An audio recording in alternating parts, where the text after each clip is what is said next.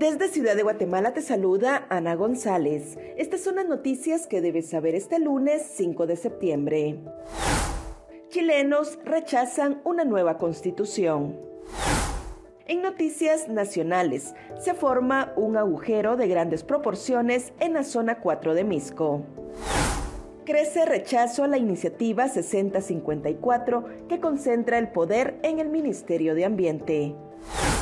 Autoridades del Ministerio de Salud actualizan el semáforo COVID-19 que registra 148 municipios en alerta amarilla.